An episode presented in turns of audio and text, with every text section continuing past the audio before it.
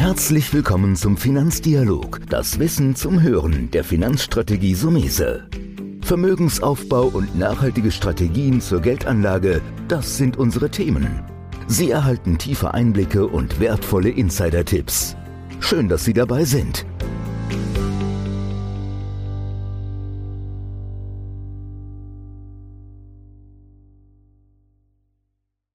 Ja, wieder mal herzlich willkommen zu einer neuen Folge von Finanzdialog. Die Überschrift des heutigen Podcasts heißt Die Zinsmärkte.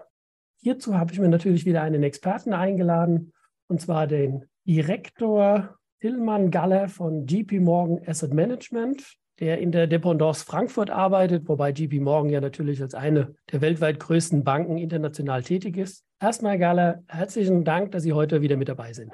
Ja, gerne. Hallo große Überschrift und es war ein turbulentes Jahr. Vielleicht nochmal ein kleiner Rückblick, aber immer noch der Versuch, ein bisschen Ausblick zu schauen. Wie sehen Sie die aktuelle Zinslandschaft?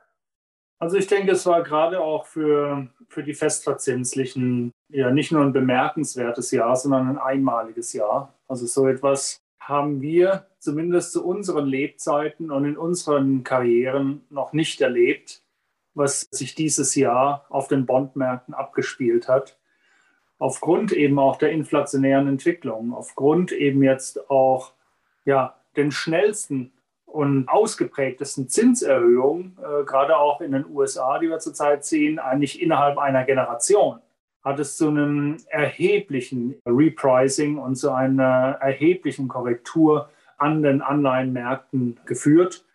Und das ist eben das, was dieses Jahr so besonders macht. Also wir haben eben auf der einen Seite einen Bärenmarkt, auf der Aktienseite. Aber wir haben eben Anleihenmärkte, die überhaupt keinen Schutz gebracht haben in diesen schwierigen, turbulenten Zeiten. Und da fragt, sich, da fragt man sich jetzt natürlich auch, ähm, wie geht es weiter? Ist das jetzt mehr oder minder, wird das möglicherweise zum Dauerzustand oder ist jetzt mehr oder minder schon so viel auch in den Renditen drin, dass das Segment wieder interessant wird. Und ich glaube, wir tendieren deutlich eben auch zu letzterem, weil wir, wir haben schon letztes Jahr gesagt, auch in unseren Langfriststudien, dass wir die Anleihenmärkte zu den Serienverlierern zählen, wenn wir jetzt mal längerfristig nach vorne schauen, weil wir eigentlich erwartet haben, dass dieser Normalisierungsprozess über Jahre gehen wird. Und wir hatten letztes Jahr noch eine Situation, wo auch langfristig gesehen die Realrenditen bei den Festverzinslichen negativ waren. Und ähm, so hat es eigentlich, äh, haben die Anleihen ihren Investmentzweck verloren. Das hat sich jetzt ganz dramatisch geändert. Also das, was wir gerechnet haben, das über Jahre hinweg dauern wird, wo wir gedacht haben, so drei Jahre, äh, dreieinhalb Jahre wird es dauern, ist jetzt mehr oder minder in zwölf Monaten passiert. Und wenn wir eben jetzt wieder zu den, uns den Anleihen widmen, sehen die schon sehr, sehr viel attraktiver, gerade auch mit Blick aufs nächste Jahr aus. Ja, deshalb äh, sind gerade auch Mischfonds wieder zurück, ja, weil eben beide Anlageklassen und insbesondere die Anleihen wieder spannend und interessant geworden sind, so dass es jetzt für die Investoren mehr oder minder wieder den gesamten Werkzeugkasten gibt für die langfristige Kapitalanlage, den man nutzen kann und gerade auch die Anleihen wieder ein wichtiger Bestandteil geworden sind. Sie haben das super zusammengefasst. Was uns alle überrascht hat, mich persönlich auch, war einfach diese Rekordgeschwindigkeit. Ja, von, ja. sag jetzt mal einem Prozent gefühlt Zehnjährige, vier Prozent zehn, Zehnjährige, wenn man so ein bisschen amerikanischen Markt sieht, innerhalb von sechs, acht, zwölf Wochen. Ich glaube, es hat alle überrascht. Ich sehe es ähnlich wie Sie mit der großen Fragestellung, war es das jetzt?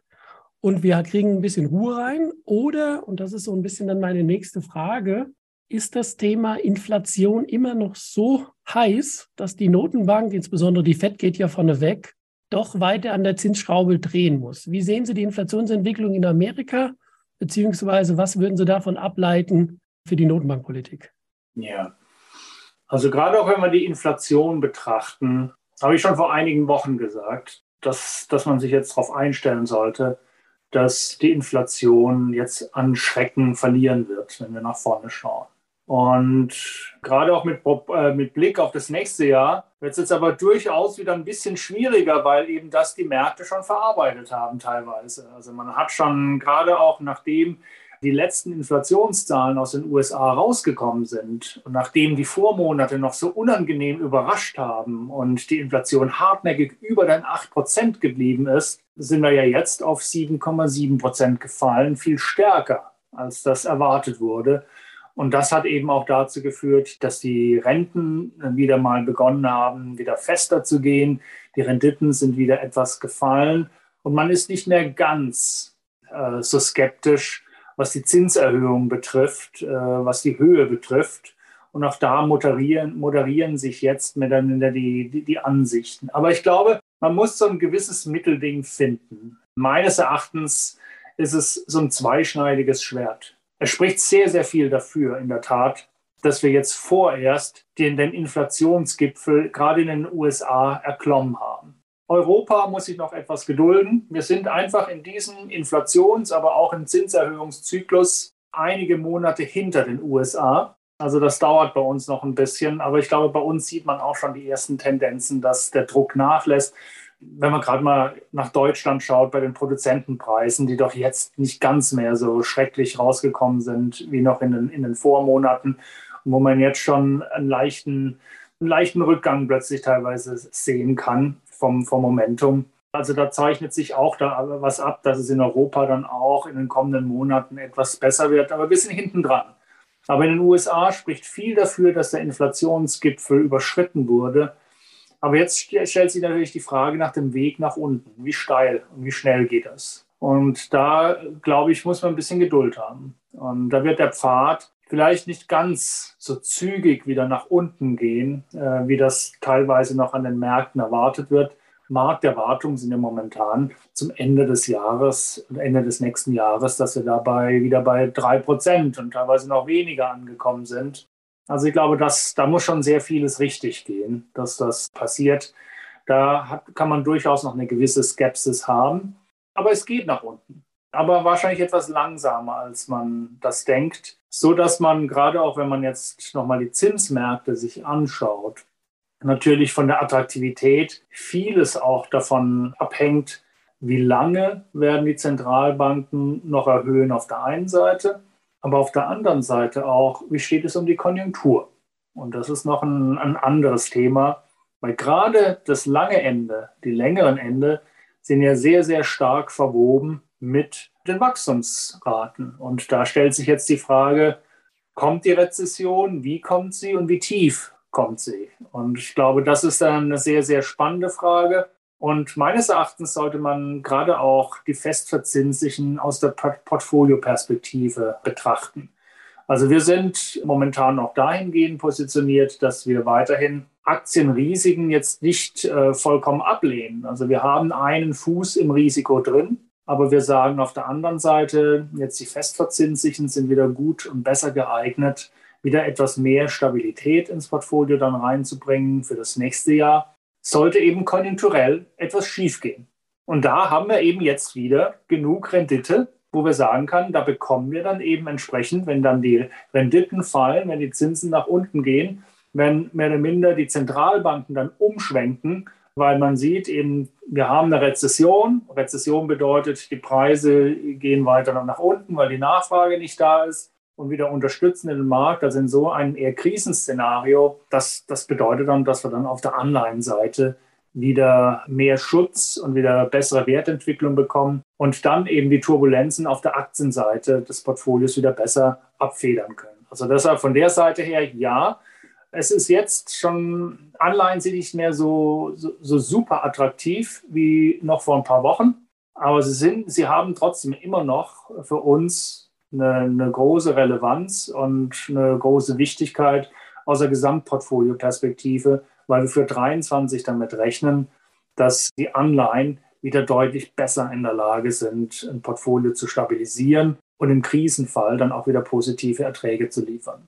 Ja, Sie haben schon ein, zwei Dinge vorweggenommen, die ich auch noch so ähm, von der Fragestellung habe. Ausblick, Wirtschaft, Lage, Rezession. Ja. Spricht natürlich dann auch, wie Sie selbst gesagt haben, im Zusammenhang, wie die Notenbanken reagieren. Müssen sie stimulieren, weil die Rezession zu stark wird und deswegen die Zinsen senken? Oder können sie einfach nur sehr, sehr kleine Dribbelschritte machen, weil der Inflationstrend wieder ein bisschen abwärts ist? Da würde ich vielleicht nochmal nachfragen. Ja. Was sind denn so die Treiber, die Sie gesehen haben für die Inflation? Wahrscheinlich die Rohstoffe, ganz klar. Jetzt kommt man ja auch mit Lebensmitteln, treibt ja auch ein bisschen die Inflationsrate. Und was müsste passieren, damit die Inflationsrate wieder doch mal einen stärkeren Schnaps nach unten geht? Reicht ja. da einfach äh, Rohstoffmärkte wieder runter richtig und China am Markt oder was sehen Sie da als Szenarien? Also ich, ich glaube auch, das ist da auch nochmal wichtig zu, zu unterscheiden, teilweise auch regional. Also wenn wir die USA betrachten, da hat sich die Inflation sehr, sehr viel tiefer und sehr, sehr viel breiter in die Wirtschaft hineingefressen. Also das kann man sehr gut entsprechend dann auch an der Inflationszahl erkennen, dass die Kerninflation als Verhältnis, wie es dann zur Gesamtinflation besteht, wo also zu der Kerninflation nochmal Nahrungsmittelpreise und nochmal Energiepreise dazukommen, diese Inflation, der Kerninflation, ist in den USA sehr viel ausgeprägter als in Europa. Also vieles, was wir in Europa momentan an hoher Inflation sehen, kommt eben aus den Nahrungsmitteln und kommt eben halt von der Energiekrise, wo wir in Europa sehr, sehr viel stärker exponiert sind und sehr, sehr sehr, sehr sensibler auf die Preisentwicklung reagieren als die USA und die US-Wirtschaft, die eben auch teilweise energieautark sind und die beispielsweise ganz andere Gaspreise haben als, als wir, die ein Vielfaches, also nicht nur ein bisschen, sondern ein Vielfaches niedriger sind als unsere Gaspreise, auch wenn sie jetzt in den letzten Wochen kräftig nach unten gekommen sind. Aber das ist eben, das ist eben etwas, was sich da auch widerspiegelt. Aber es ist ein ganz wichtiger Punkt, äh, weil gerade auch was die Inflationsentwicklung betrifft, momentane Wachablösung stattfindet. Was die Treiber betrifft, was die Dynamiken betrifft. Und die alten Treiber der Inflation, die uns jetzt hier auf diesen Level gebracht haben, das waren natürlich die Rohstoffpreise, die Energiepreise, das waren teilweise eben die, die Güterpreise Anfang des Jahres. Sie kennen ja auch noch die Diskussion über Angebotsengpässe, Chippreise, Autopreise, Gebrauchtwagenpreise. Das ist ja alles kräftig angestiegen. Und da sehen wir jetzt ein ganz, ganz verändertes Momentum. Also die aufgrund eben jetzt auch der schwächeren Konjunkturaussichten, teilweise auch immer noch eine gewisse China-Angst, die mitschwingt, haben die Rohstoffpreise korrigiert. Kupfer ist 30 Prozent von der Spitze. Der Ölpreis ist auch über 30 Prozent vom Hoch äh, runtergefallen im, im Frühsommer. Also da sieht man schon, wie da eine gewisse Entlastung stattfindet. Und man kann eben darauf warten, auch von dem Basiseffekt, dass äh, dieser Beitrag sukzessive weniger inflationär wird. Und das Gleiche übrigens auch bei den Gütern und äh, gerade auch bei den Automobilen auch. Also die Gebrauchtwagenpreise, gerade in den USA und teilweise auch bei den Neuwagen, also die, die fangen jetzt an zu fallen. Und schon seit Monaten.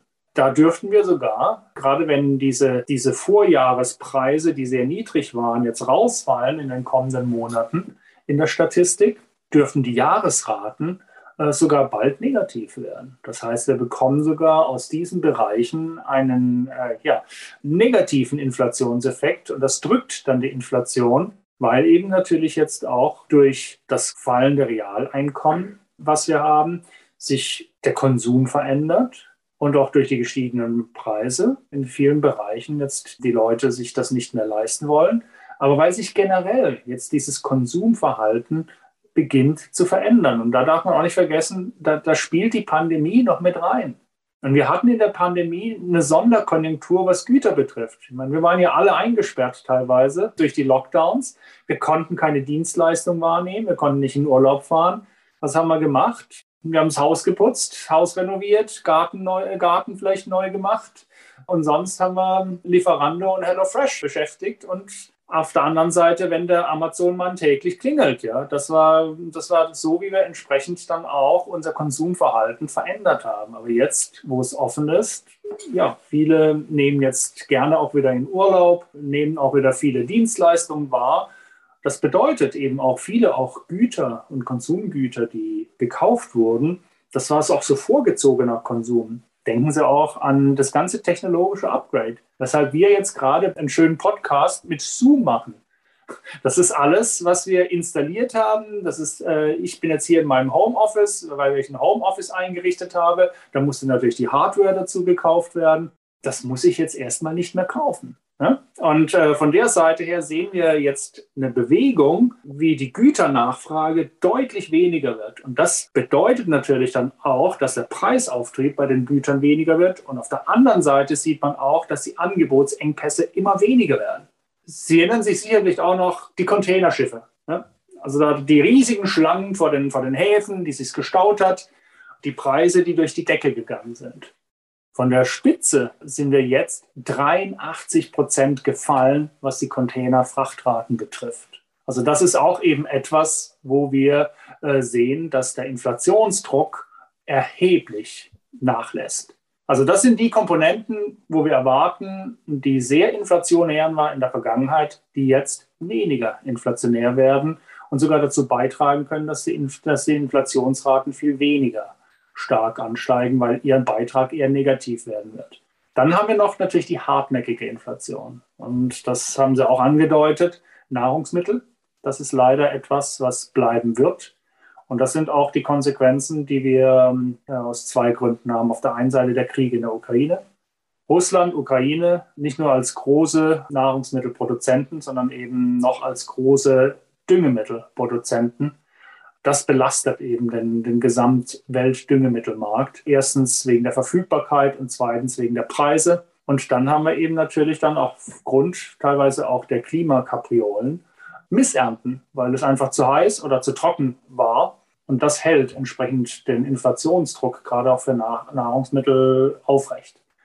Und das ist beispielsweise eben auch eine dieser Komponenten, die halt dazu beitragen, dass zwar die Inflation zurückkommt, aber nicht so, vielleicht so schnell, wie wir es uns hoffen, weil da weiterhin ein Inflationsdruck herrscht. Und das andere ist eben, wo entsprechend jetzt noch nachgezogen die Nachfrage hält, das sind die Dienstleistungen, die weiterhin durchaus auch einen inflationären Beitrag liefern, zusammen noch mit dem Immobilienmarkt, was auch so ein gewisser nachziehender Effekt ist. Also, also man sieht, es gibt Bereiche, wo es weniger wird, aber es gibt eben noch diese, dieser hartnäckige Inflationsbereich, der erstmal bleibt, weshalb man da äh, leider nur so, so ein hellgraues Bild und kein weißes Bild zeichnen kann, was äh, die, äh, die Inflationsentwicklung betrifft. Aber das ist eben dann auch der Punkt, wo die Zentralbanken dann auch natürlich immer noch teilweise aufgerufen sind, jetzt vorerst noch auf der Bremse zu treten. Und das, ich glaube, das ist noch ein nächster Punkt, wenn man sagt, wie reagieren jetzt die Zentralbanken auf diese Entwicklung? Und ich glaube, da kommt noch ein psychologischer Effekt dazu. Die Zentralbanken, sagen wir es mal salopp, haben es mit der Inflation erstmal versemmelt. Sie haben gesagt, das Ganze ist nur vorübergehend und mussten sich dann doch äh, vehement korrigieren. Spätestens haben sie es rausgehämmert in Jackson Hole im Sommer, dass es auch wirklich jeder verstanden hat, dass die Inflation ihr Hauptproblem ist. Und dass das ihr Nummer eins Problem ist vor allen anderen Themen. Was Sie jetzt mehr oder minder auch immer wieder betont haben, Sie tendieren wahrscheinlich eher dazu, lieber zu viel als zu wenig zu machen. Und ich glaube, das ist wichtig jetzt auch für den kurzfristigen Zinsausblick. Die Zinserhöhungen gehen erstmal weiter. Das ist, was für den Dezember spricht oder auch weiterhin ins erste Quartal im nächsten Jahr hinein. Erst dann dürften das, was ich gerade geschildert habe, die disinflationären Effekte, die weniger furchterregenden Inflationszahlen tief genug sein, dass sie dann mal einen Schritt zurücknehmen und sagen, so, jetzt äh, haben wir erstmal genug getan, jetzt beobachten wir mal das Ganze. Weil das darf man ja auch nicht vergessen. Zinserhöhungen wirken erst mit einer gewissen Zeitverzögerung, manchmal sagen wir so Pi mal Daumen sechs Monate auf die Realwirtschaft. Das heißt, so diese letzten Zinsschritte, die wir haben, die Effekte sind noch gar nicht richtig angekommen. Das passiert erst noch. Und von der Seite her ist unser Szenario, was wir so haben, was die Zentralbankpolitik betrifft, dass wir jetzt noch weiterhin mit Zinserhöhungen rechnen in den USA bei der EZB. Aber dass, wenn wir so gegen Ende erstes Quartal uns orientieren in den März, dann könnten wir dort vielleicht auch den erstmal letzten Zinsschritt dann erleben. Und dann werden die Märkte irgendwann ihren Fokus in die andere Richtung wenden und sagen, so, jetzt machen wir uns mal Gedanken, wann es denn mit der Zinsseite dann vielleicht auch dann wieder etwas lockerer wird. An der Stelle erstmal schon mal, ich denke, Sie haben die Zinslandschaft und die Umstände sehr, sehr gut besprochen. Es waren noch schöne Ausflüge dabei. Ich versuche es nochmal so ein bisschen zusammenzufassen.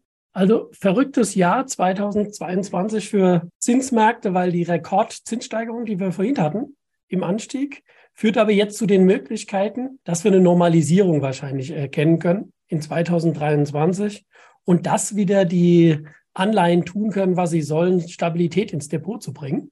Ja. Natürlich tut es dem einen oder anderen weh, mir persönlich auch, weil in der Phase, wenn die Zinsen schnell hochgehen, fliegen die erstmal die Kurse um die Ohren. Und du spürst das erst verzögert, diese Entspannung, weil ja die Zinskoupons höher der Zukunft sein werden. Gibt es da noch eine Faustregel, wo man sagen kann, wenn ich jetzt von 1% auf 4% Steigerung der Anleihe habe, ja, steht ja ein Kursverlust hinten dran, wenn wir jetzt nicht genau beziffern müssen. Aber nach wie vielen Jahren habe ich dann eigentlich das wieder eingeholt, beziehungsweise wirken sich die höheren Coupons wieder aus? Vielleicht so eine Hoffnung für die Anleger, die schon drin sind. Weil wenn ich heute kaufe, kaufe ich mir das heutige Zinsniveau, das ja in dem Fall deutlich höher ist. Also ich denke, das, das, kann halt, das kann halt schon mal länger dauern, je nachdem auch mit welcher Laufzeit man entsprechend auch unterwegs war auf der, auf der festverzinslichen Seite. Und man hat es eben dann auch bei den, bei den Kursentwicklungen gesehen, dass man durchaus teilweise bis zu 16, 17 Prozent eben im Keller lag, was die, was die Wertentwicklung betrifft. Und wir haben zumindest eben jetzt mal so ein, so ein, so ein Total Return Szenario jetzt in unserem, in unserem jüngsten Guide mal aufgeführt, wo wir einfach mal ganz einfach jetzt mal auf Jahressicht geschaut haben. Was muss auf der Renditeseite oder was kann auf der Renditeseite passieren? Und was hat das für die Gesamtrendite einer zehnjährigen US Treasury dann für Konsequenzen? Und dann ist es in der, in der Tat so, wenn wir jetzt dann zurückfallen, und das wäre jetzt so ein Szenario, was ich durchaus skizziert habe, wir kommen so in eine gewisse, vielleicht auch moderate Rezession hinein, die Märkte preisen langsam ein, dass die Zentralbanken dann doch mit Blick vielleicht auf 2024 dann wieder lockerer werden.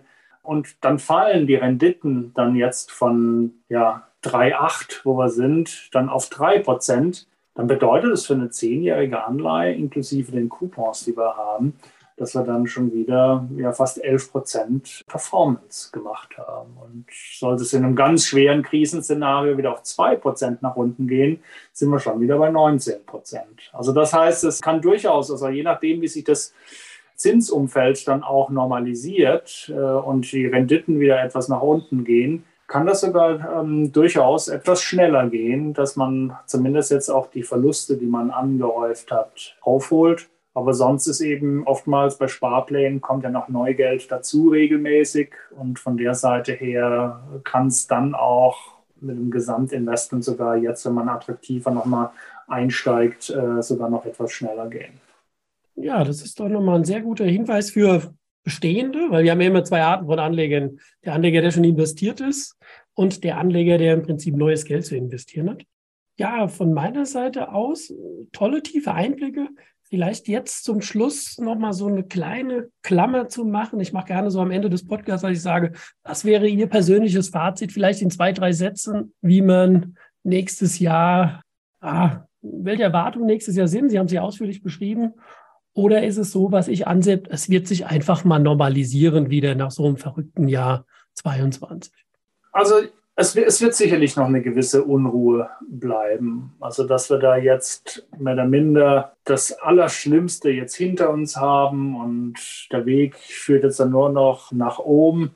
Also, ich glaube, das sollte man ein bisschen, bisschen vorsichtig sein. Also, da lauern doch noch mal ein paar, paar Fallstricke ums Eck. Und das ist mit dem Szenario, was ich skizziert habe, eben, dass die, dass die Wirtschaft schwach wird und schwächer wird, dass wir in eine Rezession kommen. Und das ist ja alles gerade auch auf der, auf der Aktienseite noch relativ, noch nicht teilweise verarbeitet, aber vielleicht noch nicht ganz, weil die Gewinnerwartungen sind ja immer noch relativ freundlich für, für, für nächstes Jahr.